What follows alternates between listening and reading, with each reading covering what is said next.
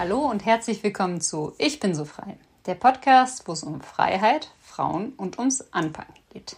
Mein Name ist Zoe von Fink und heute rede ich mit einer sehr mutigen Frau. Eine Frau, die selbst betroffen ist von Hass und übler Nachrede im Internet. Sie hat vor drei Jahren das Social Startup HateAid mitgegründet, um Betroffenen von Hass im Internet zu unterstützen, damit diese sich nicht zurückziehen und sich nicht einschüchtern lassen. Ich spreche mit Annalena von Hohenberg. Ihre Mission ist Meinungsfreiheit und ein respektvolles Miteinander. Die Organisation HateAid hat in den letzten drei Jahren 1200 Klienten und Klientinnen beraten, so wie sie sich gegen Hass im Internet wehren können und bietet Betroffenen auch Prozesskostenfinanzierung an. In etwa zwei Drittel der Fälle haben die Betroffenen gewonnen. Das funktioniert nach dem Solidarprinzip. Also, wenn der Prozess gewonnen wird, wird der Gewinn gespendet, sodass der nächste Prozess wiederfinanziert werden kann. Noch reicht der angestrebte Schneeballeffekt nicht aus, daher freut sich die Organisation über Spenden. Den Link dazu findet ihr in den Show Notes. Vor dem Podcast war ich selber auf Social Media eigentlich kaum präsent. Aber als ich dann gezwungenermaßen etwas aktiver wurde, um den Podcaster bekannter zu machen, habe ich mich dafür entschlossen, auch wenn ich dadurch weniger Hörer und Hörerinnen erreiche, dass ich nicht auf Facebook aktiv sein möchte, weil mir der Umgang und der Ton einfach zu rau ist und ich das nicht in meinem Leben haben möchte. Da gibt es andere Plattformen, die konstruktiver und wertschätzender sind. Wer Interesse hat, mehr zu erfahren über ein Thema, was alle Netznutzer und Verfechter von Vielfalt, Toleranz und Meinungsfreiheit angeht, der kann sich jetzt auf ein kämpferisches Interview mit Annalena von Hohenberg freuen. Wenn ihr den Podcast mögt, gerne abonnieren und auf iTunes bewerten. Viel Freude beim Zuhören. Herzlich willkommen, Frau von Hohenberg. Schön, dass Sie hier sind. Was bedeutet Ihnen Freiheit? Ja, vielen Dank, dass ich da sein darf. Ja, Freiheit bedeutet für mich vor allen Dingen in meinem Beruf Meinungsfreiheit. Dass jeder und jede in dieser Gesellschaft sich beteiligen kann an gesellschaftlichen Debatten, dass man sich einbringen kann, sich streiten kann, auch manchmal hart streiten, aber eben respektvoll und dass eben wir freiheitlich an diesem gesellschaftlichen Diskurs teilnehmen können. Sie sind ja auch Gründerin und Geschäftsführerin von Hate Aid. Was ist da Ihre Mission oder was hat Sie damals bewegt? Ich bin Mitgründerin. Mit mir gemeinsam haben damals Fearless Democracy, Campact und ein sehr engagierter Jurist hier aus Berlin Hate Aid gegründet. Dadurch, dass Sie schon das Thema Freiheit angesprochen haben, es ging tatsächlich so ein bisschen um die Meinungsfreiheit in Deutschland zu schützen. Wir haben gesehen, dass vor allen Dingen rechte und rechtsextreme Gruppen angefangen haben, Menschen im Internet mit digitaler Gewalt, mit Hass, mit Hetze, mit Verleumdung, Bedrohung so lange zu traktieren, bis die angefangen haben, sich aus diesem öffentlichen Raum zurückzuziehen. Und wir haben gesehen, und das sehen wir auch heute immer noch vermehrter, dass das ganz bestimmte Leute trifft. Kommunalpolitiker und Kommunalpolitikerinnen, Journalisten und Journalistinnen, also Menschen, die eigentlich sozusagen für so die Säulen auch unserer Demokratie stehen. Ne? Demokratisches Engagement, die im politischen, die Presse als vierte Gewalt im Staat. Und dass die versucht wurden, eben einerseits so sehr zu diskreditieren und andererseits eben auch versucht wurde, die aus diesem öffentlichen digitalen Raum herauszudrängen und die zum Schweigen zu bringen. Und das, was mich am Ende auch motiviert hat, wirklich zu sagen, wir müssen was tun, war, dass man gesehen hat, wie einfach das ging. Das braucht gar nicht viele Leute, um das zu machen. Weil im Internet kann man eben schon mit ganz wenigen einen ganz großen Sturm schaffen, damit aber wirklich fast katastrophale Dinge für unsere Demokratie anrichten. Und das war damals die Motivation, Hate Aid zu gründen und zu sagen, das ist so bedrohlich eigentlich. Und ich empfinde das auch immer noch als die größte Bedrohung eigentlich für unsere Demokratien, dass wir da was tun können. Dass jetzt so der Moment ist, jeder und jede hat ja so ein bisschen den Moment, wo sie sagen, jetzt ist Schluss für mich. Und das war so ein bisschen für mich der Moment zu sagen, ich möchte nicht in einer Gesellschaft leben, die so ist. Und deswegen muss ich mich engagieren. Ja, ich finde, Sie haben da einen guten Punkt getroffen, der auch vielleicht viele Frauen trifft. Also ich war vor dem Podcast auch auf Social Media überhaupt nicht aktiv und habe mich dann auch mit einigen ausgetauscht und dachte, oh, komm, macht man sich sozusagen, ist man da draußen im Netz, dann ist man angreifbar für einen sogenannten Shitstorm. Nicht? Da hat man ja auch irgendwie Sorge für, dass man einfach Opfer von was wird, was man nicht mehr kontrollieren kann. Wie helfen Sie denn Betroffenen? Ja, also Sie haben recht, es trifft vor allen Dingen auch Frauen und es trifft Frauen auch auf eine ganz bestimmte Art und Weise, also oftmals sehr sexualisiert, oftmals sehr sozusagen keinen einzigen Mann hier in der Beratung, der mal eine Vergewaltigungsandrohung bekommen hat. Ne? Das passiert einfach wirklich nur Frauen. Es wird sehr, sehr schnell, sehr drastisch, sehr so auf den Körper bezogen. Und was wir in der Beratung machen, natürlich nicht nur für Frauen, sondern eben für alle, die von digitaler Gewalt betroffen sind. Unser größtes Ziel ist eigentlich, die Menschen so gut zu unterstützen, dass sie sich nicht zurückziehen dass sie da bleiben, dass sie weiter meinungsstark sind, dass sie sich das weiter auch trauen und dass sie so auch dem strotzen. Und das geht eigentlich nur, wenn Menschen emotional gestärkt sind. Deswegen bieten wir emotional stabilisierende Erstberatung, dass die sich wieder sicher im Netz fühlen, zumindest einigermaßen. Deswegen helfen wir in der Sicherheitsberatung, private Daten auch, dass die eben auch privat bleiben, die aus dem Netz zu entfernen, damit man auch eben die nicht gegen die Personen verwendet werden können, wie zum Beispiel die Adresse oder die Name der Schule der Kinder zum Beispiel. Und dann Kommunikationsberatung, wie gehe ich damit um? Und was uns besonders wichtig ist, ist, dass die Leute in die Anzeige gehen. Also wir Leute dabei unterstützen, dass sie den Rechtsstaat in die Pflicht nehmen in diesem Fall und sagen, hier, ich möchte die Täterin zur Verantwortung ziehen. Mir ist hier Gewalt passiert, ich lasse mir das nicht gefallen und genau, ich nehme da eben den Rechtsstaat in Anspruch und gehe gegen die Täterin vor. Und jetzt denken Sie, na, also Frau von Hodenberg, da so eine Anzeige bei der Polizei, das ist ja was ganz Einfaches. Was betonen Sie das denn hier so? Leider Gottes müssen wir sagen, dass das eben nicht ist wie bei einem Wohnungsdiebstahl, wo die Dinge relativ klar sind, das sind die Bösen, das sind die Guten und das ist dramatisch, oder bei einem Raubüberfall, sondern dass eben leider von den Strafverfolgungsbehörden digitale Gewalt das, was im Netz passiert, oft noch bagatellisiert wird, dass die Leute von der Polizei nach Hause geschickt werden, dass Staatsanwaltschaften diese Verfahren einstellen, weil sie sagen, das ist doch alles nichtig, da überhaupt gar keine Lust haben zu ermitteln oder den Leuten sagen, sie sollten doch einfach aus Social Media aussteigen. Also im Prinzip genau das, was man versucht zu verhindern. Und das auch nicht immer böswillig, einfach manchmal auch aus Unkenntnis und leider eben Betroffenen von digitaler Gewalt immer noch viel mehr Hürden in den Weg gestellt werden, als eben ihnen geholfen wird oder Steine in den Weg gestellt werden. Und wenn sie eben rechtlich vorgehen wollen. Und deswegen braucht es uns, um sie dann dabei zu unterstützen.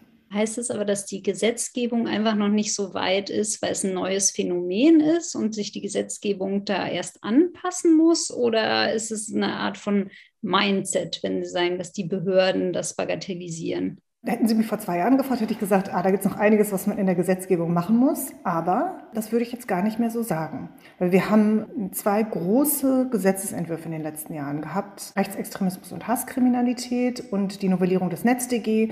Wir haben kleinere Sachen gehabt, wie zum Beispiel das Gesetz gegen Feindeslisten. Also wenn man zum Beispiel auf einer Feindes- oder Todesliste im Netz auftaucht. Verschärfung des Cyberstalking-Gesetzes. Also da ist super viel passiert. Und ganz viel, was immer auch auf unserer Wunschliste war, ist da eigentlich. Und das Problem ist jetzt wirklich die Vollstreckung, die Rechtsdurchsetzung. Das liegt in den Ländern, das liegt bei den Polizeien, das liegt bei den Staatsanwaltschaften, das liegt bei den Richtern und Richterinnen. Und da geht es tatsächlich um ein Mindset. Da geht es darum zu sensibilisieren für diesen digitalen Raum, auch Menschen, die sich vielleicht dort überhaupt nicht bewegen. Wenn sie zur Polizei gehen und die nicht mal wissen, was TikTok ist und was das überhaupt bedeutet, wie das funktioniert, wenn da überhaupt gar kein Bewusstsein besteht dafür, wie eben sich auch gerade der organisierte Rechtsextremismus im Netz, wie der da eben funktioniert. Also so wie wir das ja auch in den USA jetzt zum letzten Wahlkampf gesehen haben, was dann eben auch passieren kann. Corona-Leugner und Corona-Leugnerinnen auf Telegram. Ne? Wenn da ähm, so super wenig ähm, Sensibilität da ist, dann findet eben auch keine Rechtsdurchsetzung statt. Und das ist im Moment sozusagen das große Problem. Das auf der einen Seite. Und dann, und das kann leider sozusagen hier ein Justizminister oder Justizministerin nicht alleine lösen, wir müssen die Plattformen regulieren. Das ist leider so. Also die sind, und jetzt wissen wir das ja nach den Enthüllungen von Francis Hogan aus den Facebook-Files, wissen wir das ja. Auf diesen Plattformen werden besonders eben die Inhalte gepusht, die hasserfüllt sind, die spalterisch sind, die verhetzend sind, die eben noch krasser, noch extremer sind. Das heißt, das sind nicht irgendwie Orte, wo jeder eine gleiche Stimme hat, sondern Stimmen, die eben polarisieren, die auch zu einer Spaltung der Gesellschaft beitragen, die bekommen da eben nochmal besonders viel Sichtbarkeit. Und ich denke, das ist was, wo wir eben als Gesellschaft auch drauf gucken müssen und sagen müssen, wollen wir das? Wollen wir das eine unserer wichtigsten öffentlichen Räume, die wir im Moment haben, wollen wir, dass die eben die Spaltung unserer Gesellschaft eigentlich noch amplifizieren. Und da muss es auf europäischer Ebene jetzt Lösungen geben. In Brüssel wird auch gerade der Digital Services Act, das sogenannte Plattformgrundgesetz, verhandelt. Und da ist jetzt wirklich die neue Bundesregierung gefragt, sich einzubringen und sehr klar die Plattformen zu regulieren. Dazu habe ich zwei Fragen. Also zum einen kann denn Facebook sozusagen jeden nachverfolgen, der sowas postet. Also jeder hinterlässt doch eine ID-Adresse. Eigentlich muss es doch möglich sein, dass Facebook alle, die beschimpfen und so weiter, dann findet, oder? Also ganz genau kann ich Ihnen das nicht sagen, weil Sie wissen ja, dass Facebook mit Transparenz es nicht so hat. Ne, die sagen natürlich, nee, nicht so wirklich. Also ne, das ist so alles so ein bisschen. Aber natürlich, jeder hat eine IP-Adresse. Die werden aber nur bis zu einem kurzen Zeitpunkt gespeichert. Ne? Deswegen ist es halt für Strafverfolgungsbehörden oft wichtig, dass sie halt relativ schnell reagieren, weil sie eben sonst diese IP-Adressen nicht mehr gespeichert sind. Das ist das eine. Was aber Facebook kann, ist gar nicht auf die IP-Adresse zu gucken, sondern Frau von Fink, die sammeln doch so viele Daten über sie. Die können anhand der Daten ja sehen, welche Partei sie wählen würden oder ob sie noch eine unentschlossene Wählerin sind. Ne? Das so hat ja Cambridge Analytica auch viele Wahlkämpfe, ja unter anderem auch in den USA, den ersten Trump-Wahlkampf mit beeinflusst. Die wissen, wofür sie sich interessieren, welche Haarfarbe sie wahrscheinlich haben, wie sie wählen, wo sie wahrscheinlich wohnen, wo ein Teil ihrer Freunde ist, wann sie wohin verreist sind, weil sie irgendwas gepostet haben, weil sie irgendeine Werbung angeklickt haben, welche Präferenzen sie haben. Das heißt, natürlich könnte man aus dem, was Facebook an Daten hat, auch Telefonnummer zum Beispiel zur Zwei-Faktor-Authentifizierung, könnte man herausfinden, wer die Menschen sind, die da eben Hass posten. Ich glaube, das ist nicht das Problem. Das Problem ist, dass wir in Deutschland überhaupt gar keine Handhabe haben, rechtlich, das von Facebook zu verlangen. Denn Facebook sitzt in Irland und die Strafverfolgungsbehörden, die sagen, dann sagt, wenn man zu Facebook hingeht und sagt, geben Sie mir jetzt mal hier die Daten, dann sagen die entweder okay, oder Sie sagen, nö, gehen Sie mal und fragen Sie mal die Kollegen in Irland. Da müssen Sie erstmal so ein Rechtshilfeersuchen machen. Und dann schreibt hier so eine deutsche Staatsanwältin einen Brief nach Irland und da kommt einfach nie eine Antwort. Oder da kommt irgendwann eine Antwort, nee, die Daten sind leider in den USA oder das können wir leider nicht machen. Also völlige Überforderung auch bei den irischen Behörden. Und deswegen haben wir im Moment eben auch überhaupt keine Handhabe. Deutsche Strafverfolgungsbehörden de facto sind sie auf die freiwillige Kooperation der großen Social-Media-Unternehmen angewiesen. Und wenn die sagen, nee, dann kommen sie in vielen Fällen einfach gar nicht an die Daten der Täter und Täterinnen. Und so findet dann auch de facto keine Strafverfolgung statt. Verstehe. Also ein großes Loch, kann ja, man nicht anders, ja, eine Gesetzeslücke. Total deprimierend auch, ne? dass man irgendwie denkt, so, Sie haben da jetzt schon einen motivierten Staatsanwalt und der will das und der hat das verstanden und Betroffene, die sich da schon hochgearbeitet hat mit der Anzeige und allem. Und dann kann man im Prinzip deutsches Recht in Deutschland, wenn es auf einer Social-Media-Plattform passiert, nur umsetzen, wenn die Plattform auch einverstanden ist. Und das ist ja eigentlich auch nicht unsere Vorstellung von Rechtsstaatlichkeit. Und die zweite Frage dazu aus Neugier, also als Ökonomen denke ich ja anreizgesteuert. Was bringt das Facebook dann, wenn diese hasserfüllten Kommentare und sozusagen, wenn ein Mob sich bildet, wenn das mehr Erwähnung findet? Das verstehe ich nicht. Also kommt dann mehr Werbung oder kommt dann mehr gezielte Werbung oder wie funktioniert das? Also Frau von Fink, Sie müssen sich das so vorstellen. Das rekurriert im Prinzip auf etwas, was Menschen auch schon vor Facebook und Social Media hatten wenn irgendwo ein Autounfall ist und es richtig blutig ist, dann gehen alle und gucken. Wenn sich zwei prügeln auf der Straße, dann bleiben die Leute stehen und gucken, was da wohl los ist. Im alten Rom wurden im Kolosseum haben sich die Leute da vor allem abgeschlachtet. Es gab Steinigungen im Mittelalter, öffentliche Steinigungen, wo die Leute hingegangen sind, um sich das anzugucken. Extreme Dinge und gerade Wut und Hass und Empörung das ist etwas, das triggert Menschen. Und es triggert Menschen sogar mehr, das sehen wir zumindest aus den Studien, die wir bei Social Media sehen oder die gemacht wurden, es triggert mehr als eben positive Berichterstattung. Also um es mal platt zu sagen, die Vergewaltigungsandrohung triggert die Leute mehr als das Katzenvideo. Was machen sie dann?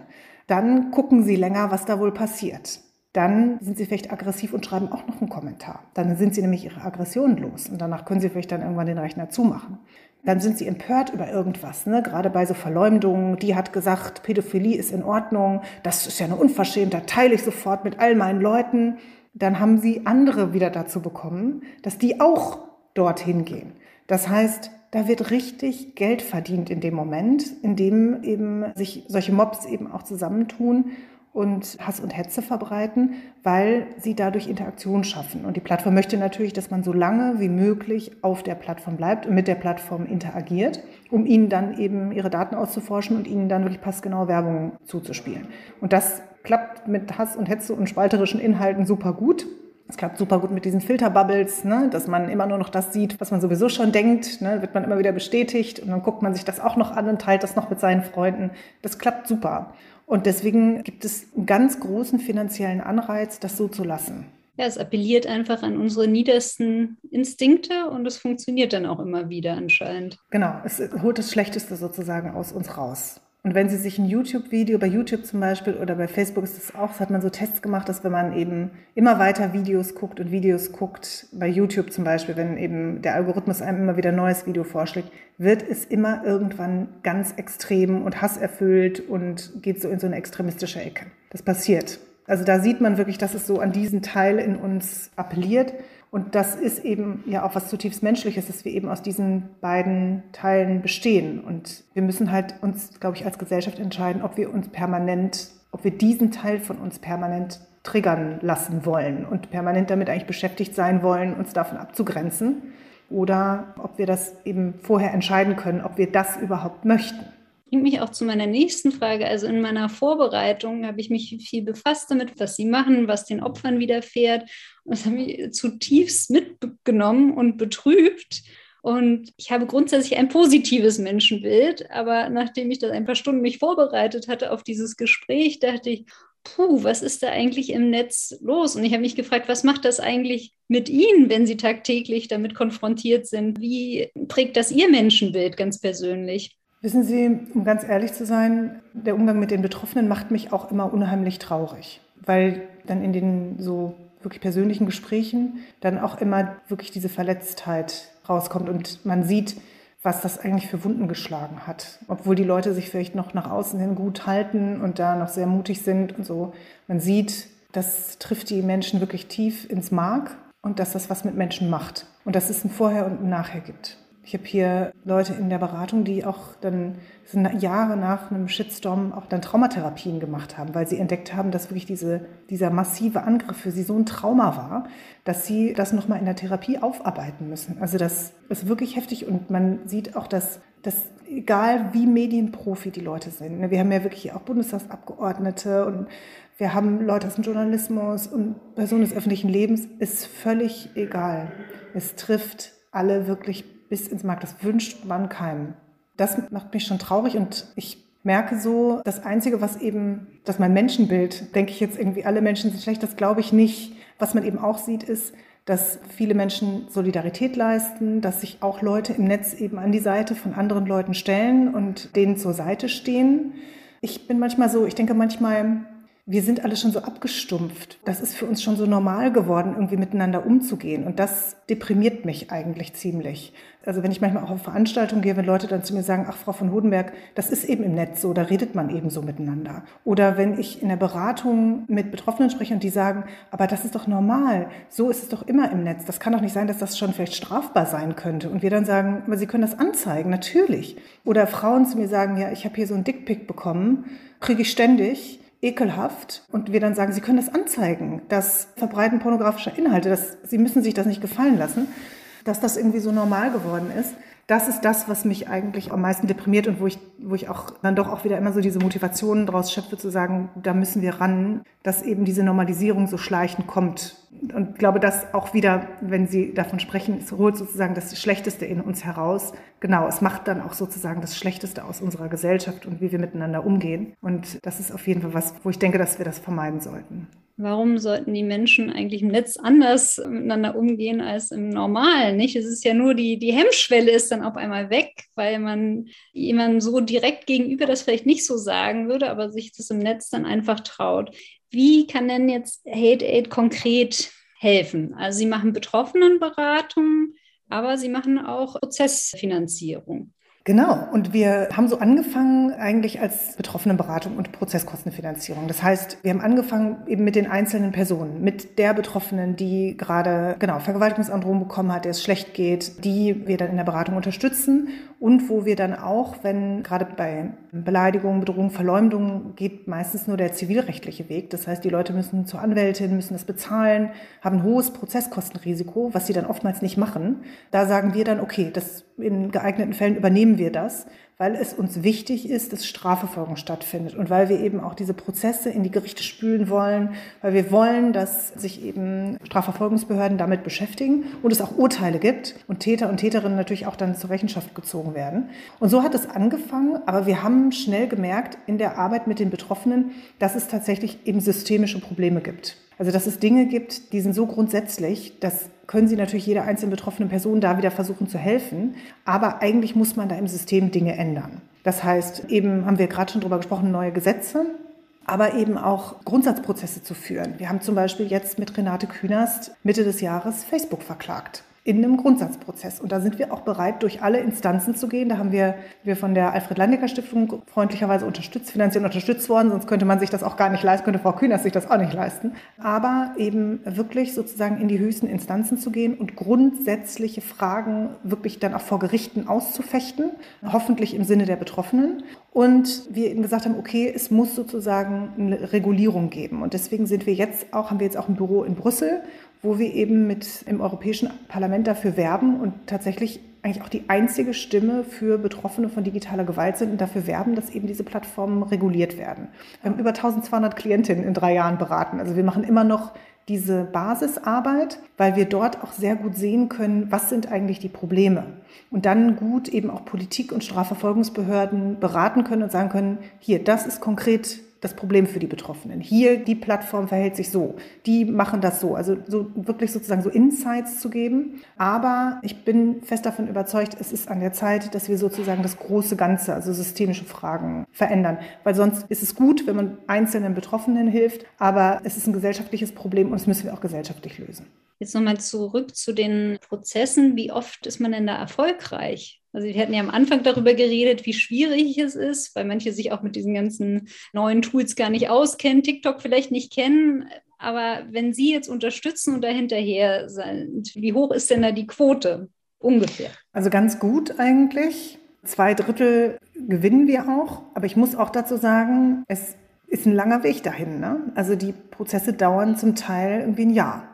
Es ist so. Das fangen Sie dann mit einer Beleidigung, gehen Sie da und nach einem Jahr dann irgendwie mit einem Urteil raus. Wenn dann nicht noch zweite Instanz und so. Also das ist schon, ist schon sehr, sehr aufwendig. Und auch in den Gerichten sieht man eben, dass da auch noch viel Sensibilisierung fehlt. Also wir haben ja auch den Fall, den ja auch viele kennen oder der jetzt auch immer so als Vergleichsmodell herangezogen wird, der ja auch so ein bisschen die Republik erschüttert hat, auch wieder mit Frau Kühners damals finanziert wo sie da als ja Drecksfotze und Stück Scheiße und so weiter bezeichnet wurde und das Berliner Landgericht eigentlich gesagt hat, das ist irgendwie noch von der Meinungsfreiheit gedeckt. Zwar ganz knapp, aber das sei noch von der Meinungsfreiheit gedeckt und wirklich ja durch ganz Deutschland so eine Empörungswelle gegangen ist. Und da will ich auch nicht dem Landgericht irgendwie unterstellen, dass sie da, dass sie da was Bösartiges gemacht haben, sondern ich glaube, da hat es auch sozusagen an Sensibilisierung gefehlt für das Ausmaß von digitaler Gewalt und was das auch mit Betroffenen macht und was das eigentlich auch bedeutet.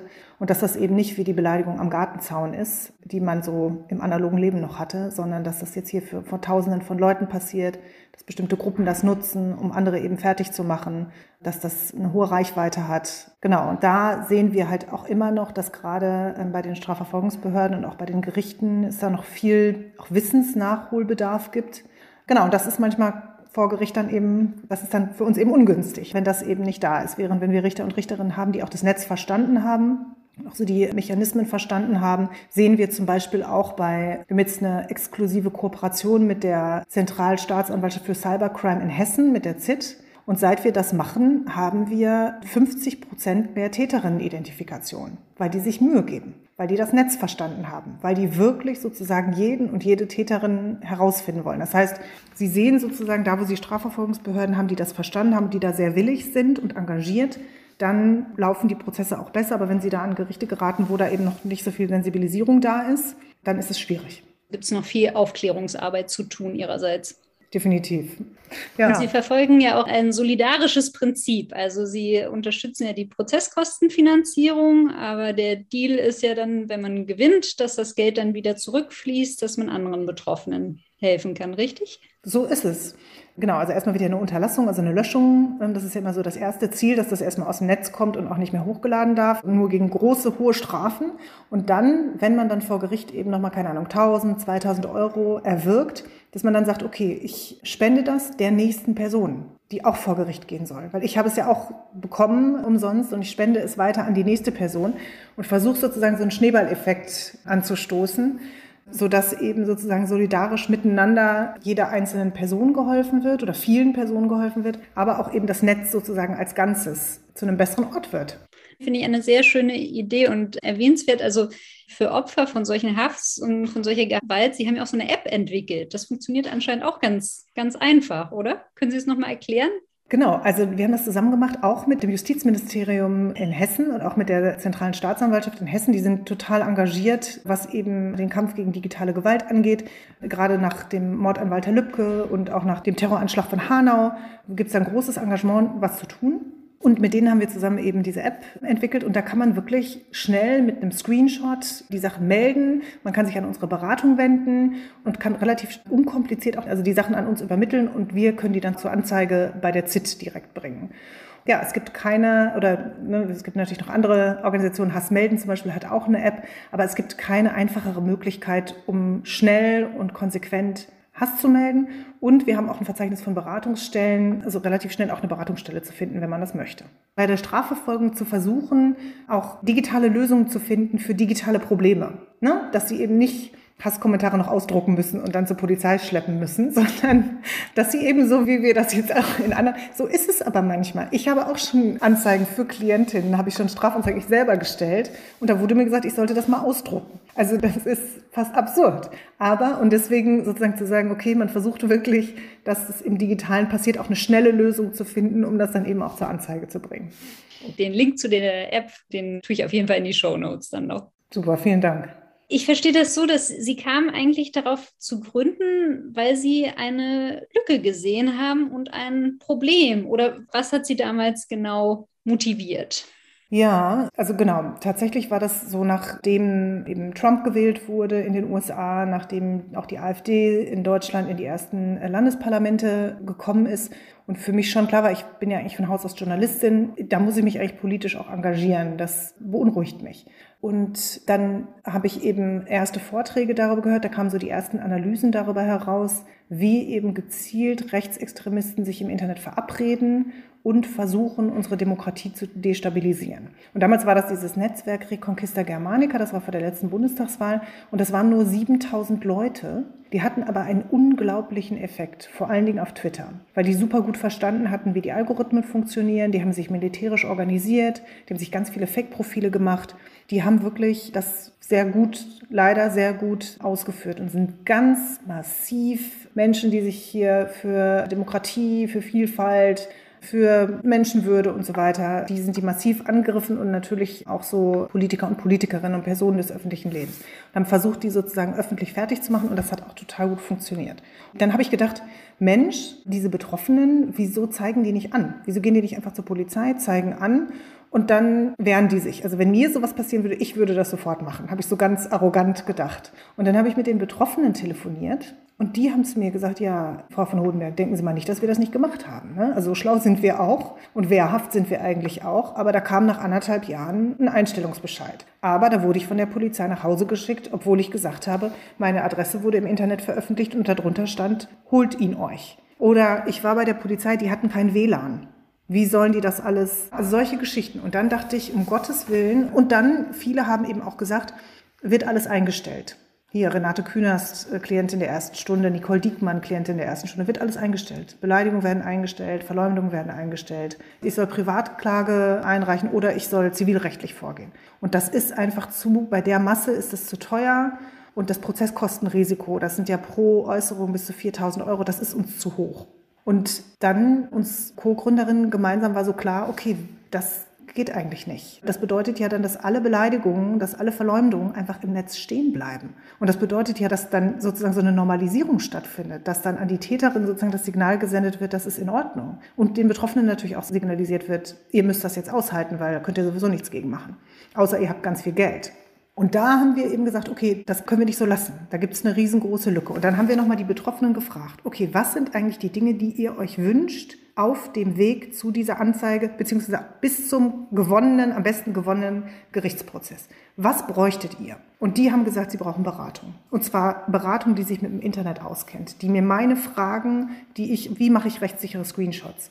Wie kriege ich meine Daten aus dem Netz? Wie mache ich einen Löschantrag bei Google, wenn da noch was über mich steht? Wie stelle ich die Privatsphäre-Einstellungen ein? Wie kriege ich sichere Passwörter, sodass man nicht ständig mein E-Mail-Konto hackt und solche Sachen? Das waren alles so Fragen, wo die gesagt haben, das, wir brauchen Leute, die für uns die Screenshots machen. Wir können uns das nicht alles nochmal durchlesen. Alles klar. Das alles mitgeschrieben, zack, zack, zack. Und so haben wir die Beratung konzipiert. Genau zu gucken, was sagen die Betroffenen, was sie bei anderen Beratungsstellen nicht finden und das eben sozusagen hier anzubieten. Also nichts doppelt zu machen, sondern wirklich genau diese Lücke anzubieten und bei der Prozesskostenfinanzierung genau das Gleiche. Es gibt niemanden, der für die Betroffenen diese Prozesse finanziert. Das heißt, dann machen wir das. Dann sammeln wir von überall her Geld, um den Leuten die Möglichkeit zu geben, hier mit uns eben zivilrechtlich gegen die Täterin vorzugehen und auch Gerechtigkeit zu bekommen. Und das war im Prinzip sozusagen diese Lücke, die wir da gesehen haben. Und wir haben die passgenau, dann haben wir das entwickelt und machen das immer noch. Also es ist immer noch so, dass neue Betroffene kommen in die Beratung. Das Netz ist total volatil. Gestern war Facebook noch die wichtigste Plattform. Jetzt sind schon alle bei TikTok oder auf Telegram. Da gibt es ganz andere Regeln, da gibt es wieder ganz neue Probleme, da muss man sich wieder mit neuen Plattformen auseinandersetzen. Das heißt, die Leute kommen wieder mit neuen Problemen. Dann müssen wir sozusagen gucken, okay, wie können wir die lösen? Was brauchen wir in der Beratung? Wie müssen wir uns da erweitern? Jetzt haben wir zum Beispiel angefangen, ein Projekt zu machen für eben junge Erwachsene, wo wir auf die ganzen Gaming-Plattformen gehen, wo wir auf TikTok gehen und versuchen, die eben dort zu erreichen, weil das auch die am meisten betroffene Gruppe ist. Genau, und so müssen wir uns dann immer noch mal weiterentwickeln und eben immer wieder sozusagen diese Lücke weiter füllen. Diese Lücke, die immer wieder sich auch neu definiert, sozusagen so, wie sich das, genau, wie sich das Digitale auch eben weiterentwickelt. Spannend. Also Sie sind ja in den letzten drei Jahren auch unglaublich gewachsen, also von drei irgendwie auf fast 40 Mitarbeiterinnen, wenn ich das richtig gelesen habe. Es gibt viel zu tun. Was sind denn jetzt die nächsten Projekte? Ja, ist total krass. Also wir sind wirklich total schnell gewachsen und wir sind natürlich ein Social Startup und wir sind natürlich jetzt auch dabei, uns erstmal auch als Organisation wirklich auch in dieser Größe zu konsolidieren und gute und effiziente Arbeitswege zu finden. Also neben diesem ganzen, was man so im Doing so macht, so auch als Organisation muss man sich auch erstmal finden und wie arbeiten wir eigentlich zusammen und wo stehen wir überhaupt. Und gerade wenn man, wenn man noch zu dritt ist, kann man das alles noch am Küchentisch irgendwie besprechen. Aber wenn man irgendwie zu 40 ist, geht das nicht mehr. Teamstrukturen einführen und so. Das ist, ja, das ist so das, was uns so hinter den Kulissen gerade wirklich beschäftigt und was auch viel Arbeit ist. Und die nächsten Projekte sind, ja, weitere Grundsatzprozesse. Wir werden nächstes Jahr, kann ich noch nichts verraten, aber wir haben da schon etwas im Blick, einen weiteren Grundsatzprozess. Das sind ja immer so Prozesse gegen die Plattformen, bereiten wir jetzt schon gerade vor hinter den Kulissen. Dann eben dieses Projekt für junge Erwachsene, das machen wir im Rahmen des Kompetenzzentrums des Familienministeriums. Da sind wir jetzt Mitglied seit September und da wollen wir uns eben vor allen Dingen um junge Erwachsene kümmern. Genau, und dann weiterhin die Lobbyarbeit zum Digital Services Act. Also wirklich in Brüssel wir haben da jetzt dieses Jahr angefangen. Wir haben mittlerweile eine gute Stimme dort. Nächste Woche ist Frances Hogan zum Beispiel, die Facebook-Whistleblowerin in Brüssel. Die wird dort in einem Hearing sprechen und ich werde dort auch sprechen können im Namen der Betroffenen. Das heißt, da haben wir uns schon einen Namen gemacht und das eben jetzt noch weiter ausbauen, mit vielen MEPs sprechen und dort so sensibilisieren dafür, was jetzt eigentlich, dass jetzt wirklich so die Stunde geschlagen hat und dass man, so wie jetzt auch beim Klima, dass man da jetzt wirklich tatsächlich auch was tun muss. Ja, das sind so die nächsten Projekte. Und natürlich, und das darf man nicht vergessen, jeden Tag hier ans Telefon zu gehen und den Menschen, denen gerade Gewalt passiert ist, beizustehen. Immer wieder, immer wieder neu da zu sein, immer wieder mit denen neue Lösungen zu finden, wie man sie in ihrer Situation unterstützen kann. Ja, sehr beeindruckend. Also ich erlebe Sie jetzt auch als jemand, der Kraft daraus schöpft, dann anderen zu helfen und auch anderen zu helfen, dem zu trotzen, dass man sich halt nicht kleinkriegen lässt. Wie blicken Sie denn in die Zukunft? Das ist tatsächlich das Allerschönste, wenn ich sehe, dass die Betroffenen, ich, eine Betroffene, die wollte erst gar nicht darüber sprechen und dann hat sie aber, nachdem die erste einstweilige Verfügung gegen einen Täter war, hat sie dann auf Twitter gepostet, so, jetzt gibt's Post. Und ich dachte, ach, wie schön. Ne? Also das ist so, ne, gleich dieses, dass wir sozusagen da diese Stärke in diese Stimme gegeben haben, das macht mich einfach total glücklich gemacht. Und wissen Sie, das ist auch alles deprimierend. So, das müssen wir uns nichts vormachen. Und Sie haben es ja auch selber gesagt. Und äh, manchmal denkt man auch, man verzweifelt hier und denkt, was sind das eigentlich für Leute? Wie können Menschen eigentlich anderen Menschen sowas antun? Wie kann es eigentlich sein? Aber auf der anderen Seite sind da auch immer wieder ganz viele ganz tolle Menschen. Und wenn sie dann, ich dann so auch auf meinen Vorträgen bin oder in Behörden gehe, oder vor zwei Wochen war ich in Mainz mit Strafverfolgungsbehörden dort aus Rheinland-Pfalz gesprochen und da war so viel Engagement wieder da und plötzlich so viel Verständnis und so viel stimmt, wir müssen da was machen. Und dann bin ich auch wieder hoffnungsfroh. Und dann denke ich, nee, es gibt in diesem Land immer noch genug Leute, die sich für diese Demokratie engagieren wollen und die auch bereit sind, dafür wirklich einzustehen. Und deswegen schaue ich auf jeden Fall optimistisch in die Zukunft und denke, wenn wir jetzt sozusagen genau diese Kräfte auch bündeln, dann können wir das auch in den Griff bekommen. Dann können wir gute Lösungen finden. Glaube ich auch. Also vielen Dank für Ihre Arbeit. Es war wirklich ein, auch ein sehr emotionales Interview für mich, von der Betroffenheit bis zu einem mulmigen Gefühl und jetzt mit einem optimistischen Ausblick. Vielen Dank für Ihre Arbeit und weiterhin viel Erfolg. Danke, dass Sie sich die Zeit genommen haben. Vielen herzlichen Dank.